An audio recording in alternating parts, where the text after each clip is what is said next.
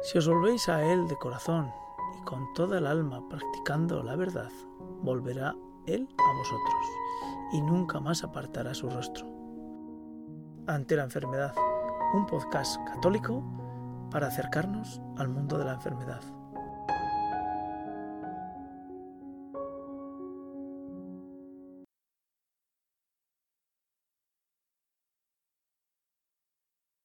Hola Raúl, ¿qué tal estamos? Hola Eliseo, muy bien, encantado de estar otra vez contigo y con todos los que nos quieran escuchar. Eso es. Bueno, pues eh, hoy tenemos a David.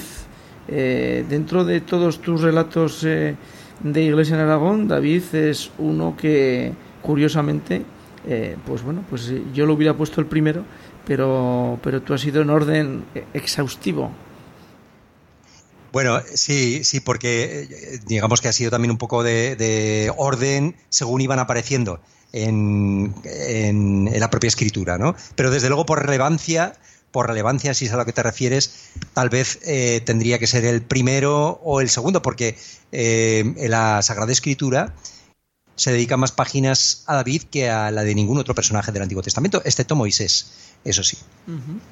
David eh, es una figura real, como decía, pero no siempre fue real, ¿no? Pues, eh, sí, eh, de hecho, yo creo que convendría, ¿verdad, Eliseo, hacer un pequeño repaso, un pequeño perfil de, este personaje tan, tan, decimos, tan relevante y que tiene tantos perfiles. Como tú dices, no siempre fue real, desde luego que no, fue de todo, o sea, le pasó de todo. la historia de David es una, una historia, una vida llena de, avatares, como, como, la de cualquier persona, por otra parte, ¿no? Esto se describe bien en, los libros de Samuel y en el libro primero de los Reyes, por si alguien quiere leerlo, porque conviene, seguramente de David, muchas personas podamos tener un, un conocimiento muy de primera comunión. Nos imaginamos a David rubito, con rizos, tocando el arpa, ¿verdad? Como un angelito.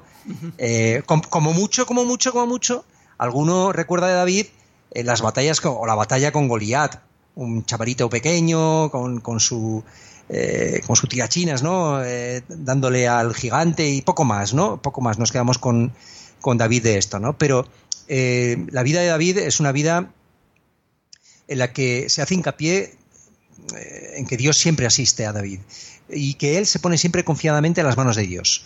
Y sobre todo, David es un personaje que acude a Dios siempre en los momentos de peligro, siempre.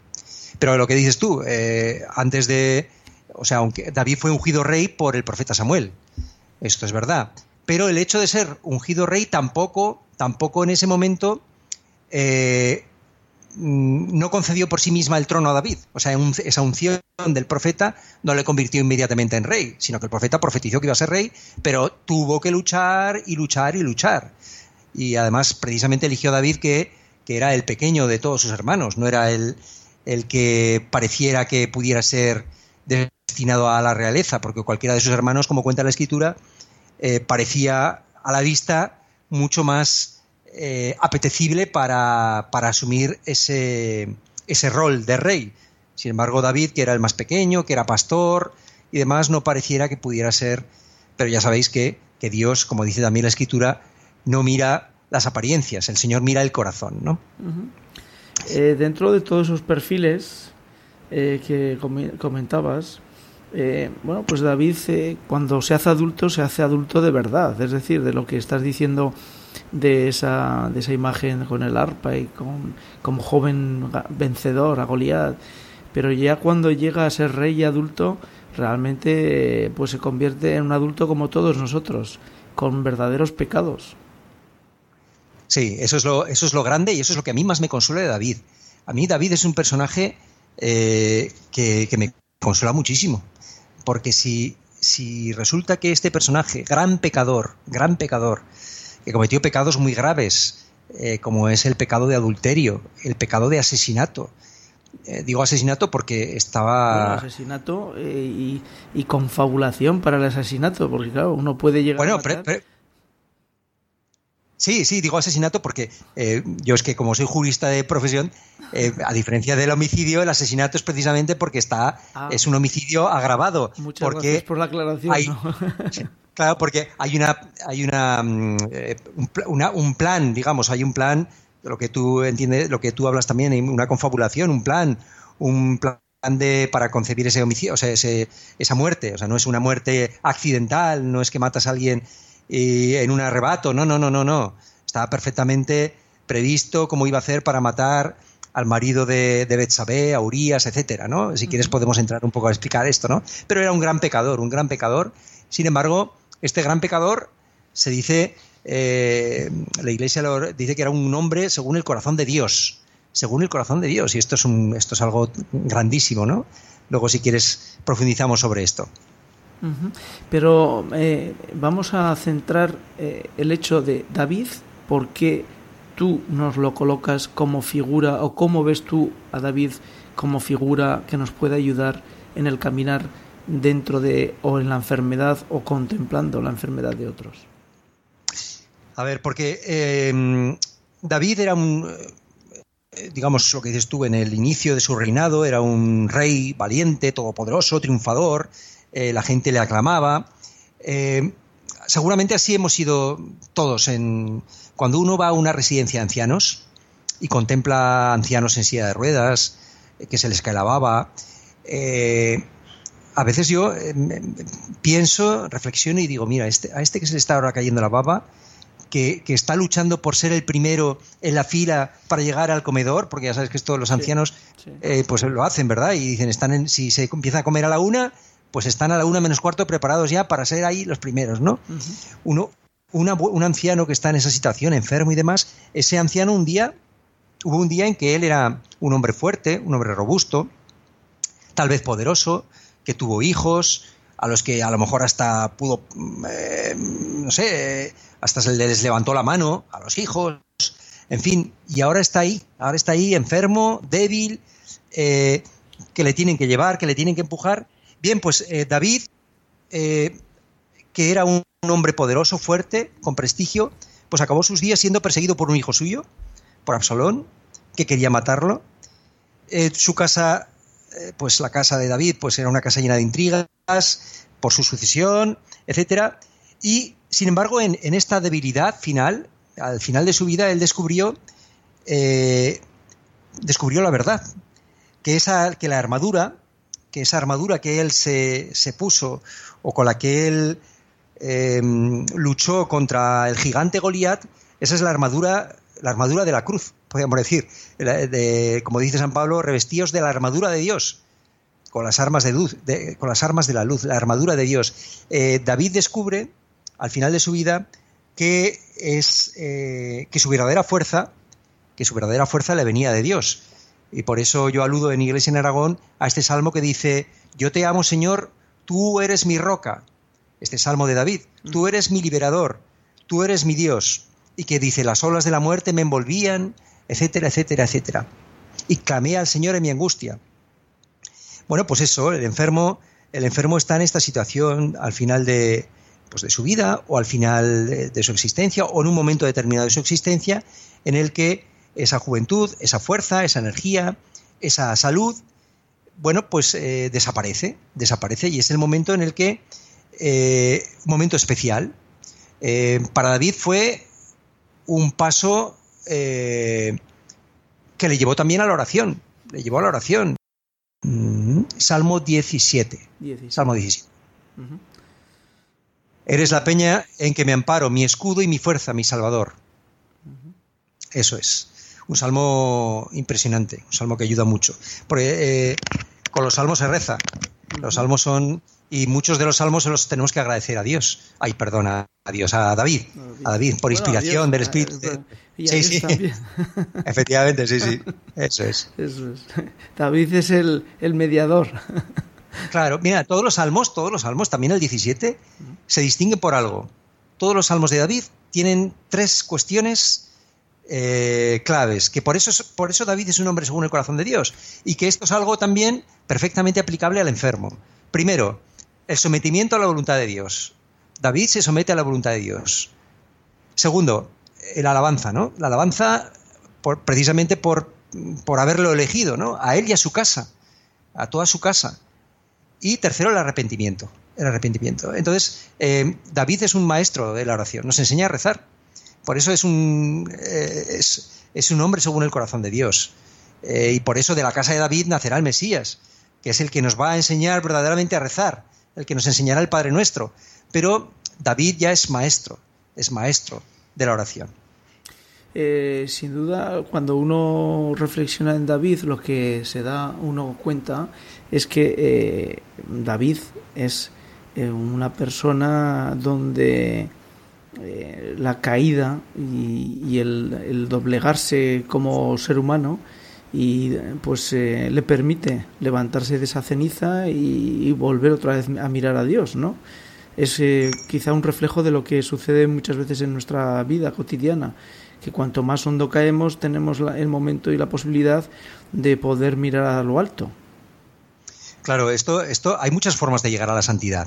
Eh, o sea, la santidad de David, como la de San Agustín, es precisamente a través de la caída, a través del pecado, eh, pues aunque sea tarde, como dice San Agustín, tarde te amé, hermosura tan antigua y tan nueva, ¿no? Tarde te amé, ¿no? Él, le duele que fuera tan tarde, pero bueno, fue tarde, pero eh, se encontró con el Señor y fue a través de, después de caer en lo más profundo. sí. que te haga un comentario, ¿no?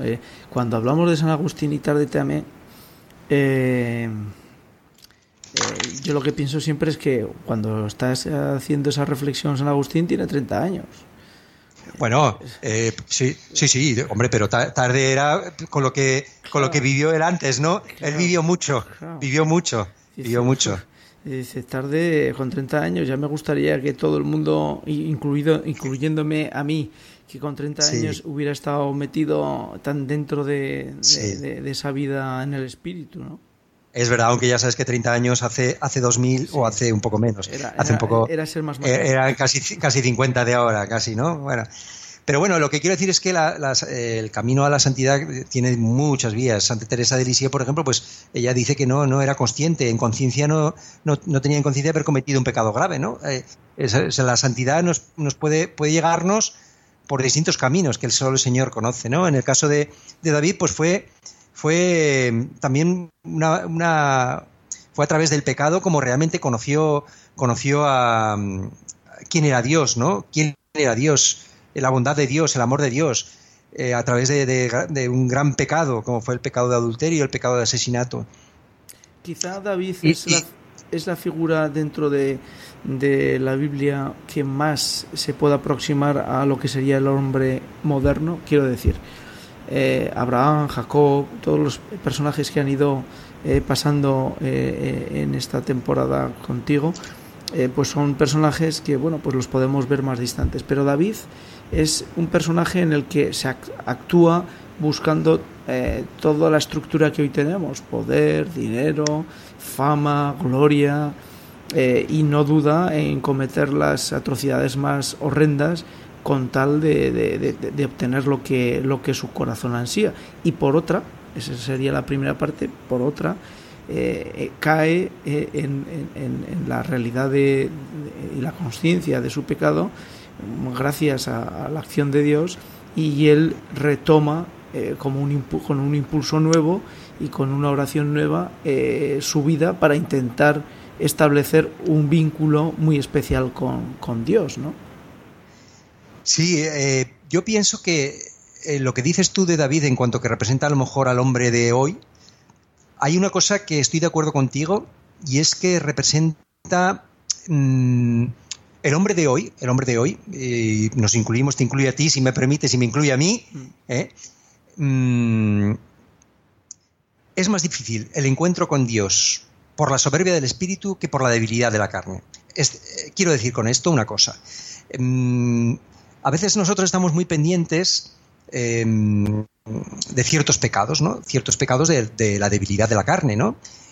Y sin embargo, yo aquí veo que David, em, o veo más difícil para el que se cree impecable, para el que se cree inmaculado, mm.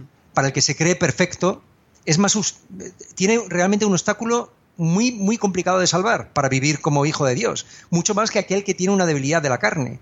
David tuvo aquí, eh, David era un hombre según Dios ya de antes, es un hombre eh, que, iba o que, mm, en fin, que decía, decía que iba a, rezar eh, donde el arca de, la alianza, etcétera. Un hombre ya temeroso de Yahvé, etcétera. Sin embargo, él tuvo, él tuvo una debilidad de la carne, ¿no? En este caso, la lujuria. La lujuria le llevó, pues después a la lujuria junto con la, soberbia, eh, pero le llevó a caer, ¿no?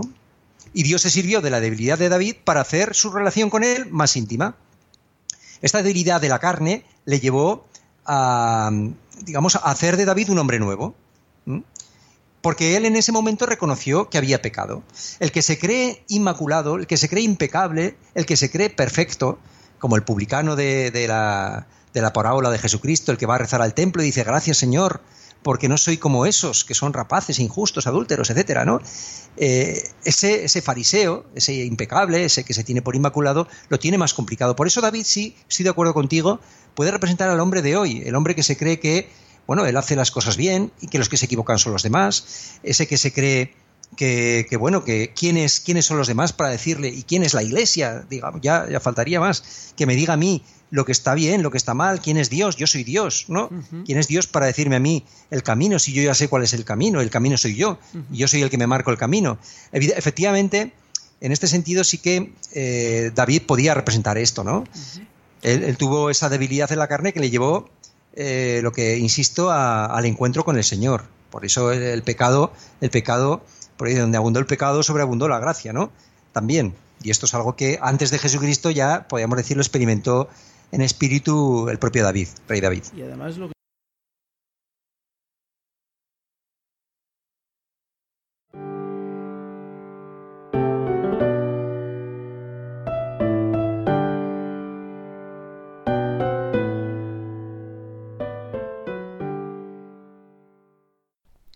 Agradecemos a Radio María que nos cede gentilmente los contenidos que aparecen en su zona de podcast.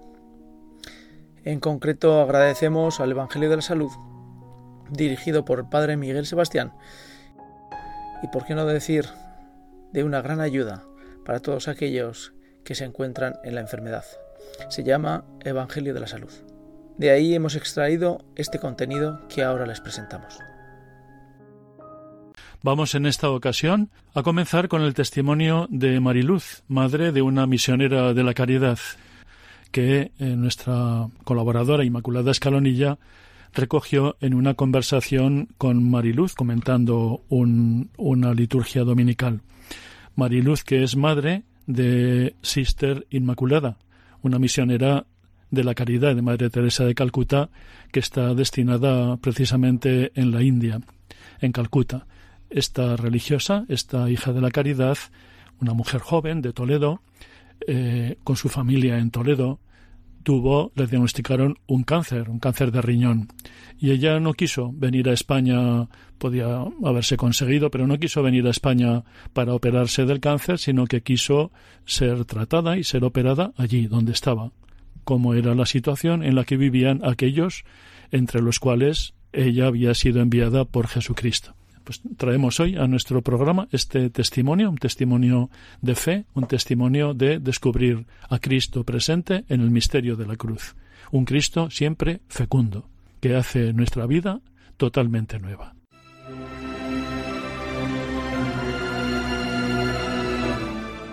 Los enfermos sois el baluarte que está levantando a la Iglesia, porque vosotros ofrecéis vuestra cruz de una forma que nadie más puede ofrecerla porque lo estáis sintiendo en propia carne. Lo que pasa que la cruz es muy necesaria para llegar a Jesucristo porque una cruz sin Cristo no tiene sentido y un Cristo sin cruz no le vamos a poder encontrar.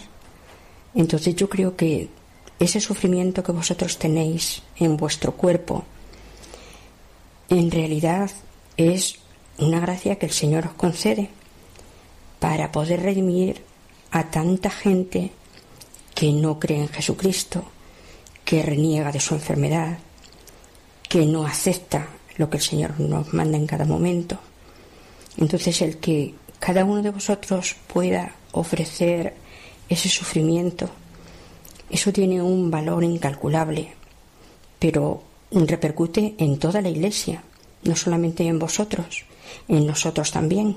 Sí, lo que pasa es que según lo que estás contando, mm, yo sé que mucha gente que lo está pasando en estos momentos mal, pues dice que maravilla el ser elegido, que elijan a otro, porque yo estoy muy cansado y tengo ganas de bajarme de la cruz.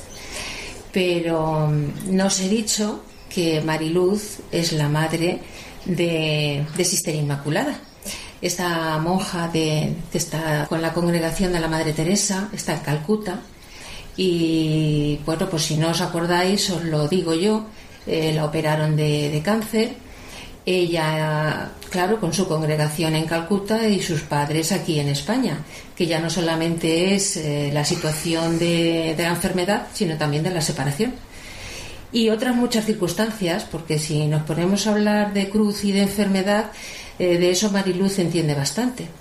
Entonces, no nos creamos que cuando se habla así es porque no hemos pasado por ello sino precisamente porque se ha pasado por ello, ¿verdad, María? Sí, y lo he pasado en diferentes circunstancias y muy duras. Pues, mm, a ver, yo he tenido enfermos crónicos, eh, me he juntado hasta con tres enfermos en mi casa y de diferentes enfermedades. Mm, una hermana mía más joven, mm, ciega, inválida, pero con una alegría, con, una, con un abandono en el Señor que ha sido, para mí, ha sido un ejemplo de vida. Y no es que no tuviera, es que lo iba perdiendo todo, pero ella siempre estaba apoyada en el Señor. Ella jamás dejó de rezar, jamás tuvo una queja. A ver, no quiero decir con esto que es que no tengáis que quejaros cuando os duele. Yo estoy hablando de una experiencia vivida en mi casa. Eh, en mi casa, gracias a Dios, todos los enfermos han estado muy abiertos a, recibir la comunión, a acercarse al Señor, a que el sacerdote fuera de vez en cuando a verlos. Y, y es una preciosidad como esa enfermedad cambia de sentido con todo esto. A vivirla pues sin aceptación, porque también ahora tengo otro caso de, un hermano mío pues que no quiere recibir al Señor y está en una fase terminal. Entonces eh, es tremendamente doloroso porque la enfermedad ya en sí es dolorosa. Pero cuando un enfermo ves que no quiere acercarse al Señor, pues es, es, es desesperante, es eso, es que sin el Señor no podemos hacer nada. es que, el sentido. Exacto, no hay sentido, la vida no tiene sentido sin Dios. Entonces Él nos marcó el camino, Él nos dijo todo lo que teníamos que hacer. Y además, cada uno, mm, aunque no tengamos enfermedades, eh, tenemos cruces. Y cada uno tiene que llevar su cruz en el momento que Dios se la manda y como Dios se la manda. Entonces, eh, lo rezamos en el Padre Nuestro todos los días. Y dice, hágase tu voluntad en la tierra como en el cielo. Esa voluntad se hace en nosotros una realidad en un momento determinado. Y mm, tenemos que decirle al Señor, si es que de verdad creemos en lo que rezamos, hágase tu voluntad en mí. Aquí estoy, Señor, para hacer tu voluntad. Hágase en mí según tu palabra. Entonces, eh, el, el agarrarnos a la cruz y decir, Señor, dame tu gracia para poderla llevar, pues mm, eh, es que, es que eso cambia todo de sentido, cambia todo de sentido. Entonces, el que tenga oportunidad o pueda, una lectura espiritual le va a ayudar un montón. El que tenga la oportunidad de poder mm, hablar con un sacerdote le va a ayudar un montón.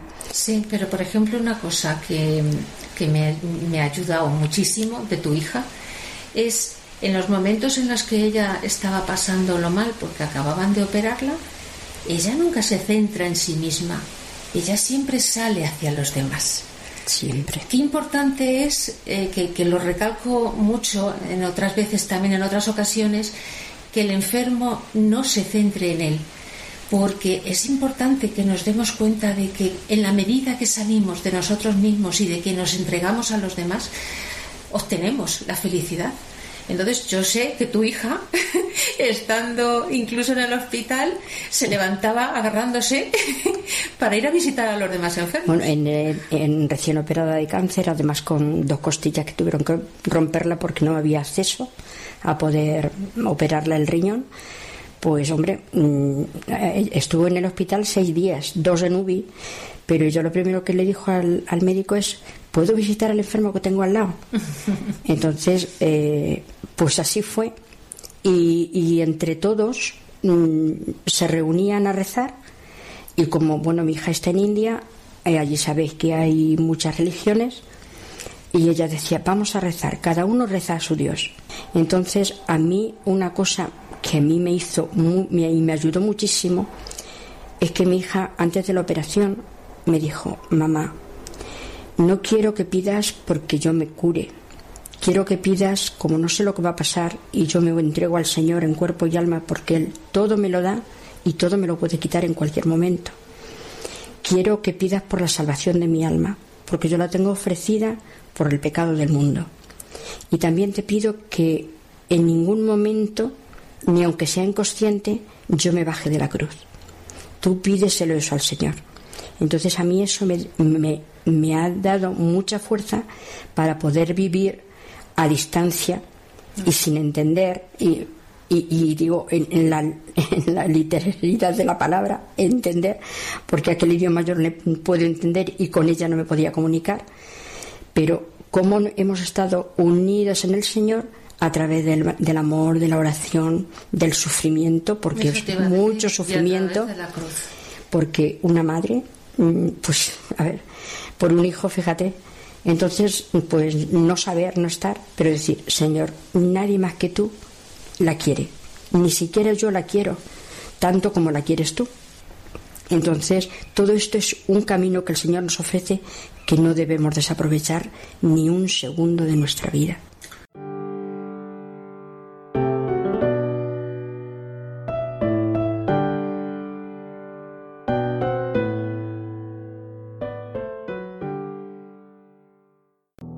Queridos amigos de Radio María, bienvenidos una nueva quincena a este programa de Pastoral de la Salud. He de comenzar dando las gracias a tantas personas que han ofrecido su oración, que han ofrecido la Eucaristía, hermanos sacerdotes, por mi madre que falleció hace quince días. Esa oración, esa fraternidad, ese, ese amor fraterno ha sido una fuente de paz y de consuelo para mi familia y también para mí. El programa de hoy lo vamos a realizar con un entusiasmo renovado porque el sábado pasado se celebró en la iglesia entera y también en nuestras diócesis, en cada una de nuestras parroquias, la Jornada Mundial del Enfermo. Es una fecha muy especial para aquellos que nos dedicamos a servir a los enfermos o a aquellos que viven la enfermedad, como enfermos o como familia suya. Se celebraba la jornada número 25, que fue fundada por San Juan Pablo II en 1992. Una jornada que tuvo como lugar de celebración principal el mismo santuario de Nuestra Señora de Lourdes en el día de su fiesta, el 11 de febrero, y que el Papa Francisco, en su mensaje para este año, nos recordaba que tenía como finalidad dar gracias a Dios por la vocación que nos ha dado de acompañar a los hermanos enfermos, por la vocación que ha dado a los enfermos de configurarse con Cristo Redentor del mundo, y una, una celebración que además, nos decía el Papa, pretende renovar en la Iglesia la fuerza espiritual para que realicemos de la mejor manera posible esta parte esencial de la misión de la Iglesia, que consiste en el servicio a los últimos, a los enfermos, a los que sufren, a los excluidos y a los marginados expresaba el Papa su cercanía con, los enfermos y, nos pedía que, pidamos crecimiento en la fe, luz del Espíritu Santo, para poder ver en María, que es salud de los enfermos, a la que es garantía para nosotros de la ternura del amor de Dios, a la que es para cada uno de nosotros, de los enfermos en especial, modelo de abandono confiado a la voluntad amorosa de Dios que contemplando a María, contando con su, intercesión, podamos encontrar siempre en la fe alimentada por la palabra de Dios y por los sacramentos, la fuerza para amar a Dios y a los hermanos también en la experiencia de la enfermedad. Hermanos de la Virgen, nos ponía el Papa, y así lo habrá hecho de forma especial este sábado pasado, en manos de la Virgen que es consoladora de los afligidos, que es salud de los enfermos, hermanos de la Virgen a la que en su mensaje se dirigía al final con esta preciosa oración. María, Madre nuestra, que en Cristo nos acoges como hijos, fortalece en nuestros corazones la espera confiada, auxílianos en nuestras enfermedades y sufrimientos, guíanos hasta Cristo, Hijo tuyo y hermano nuestro, y ayúdanos a encomendarnos al Padre que realiza obras grandes.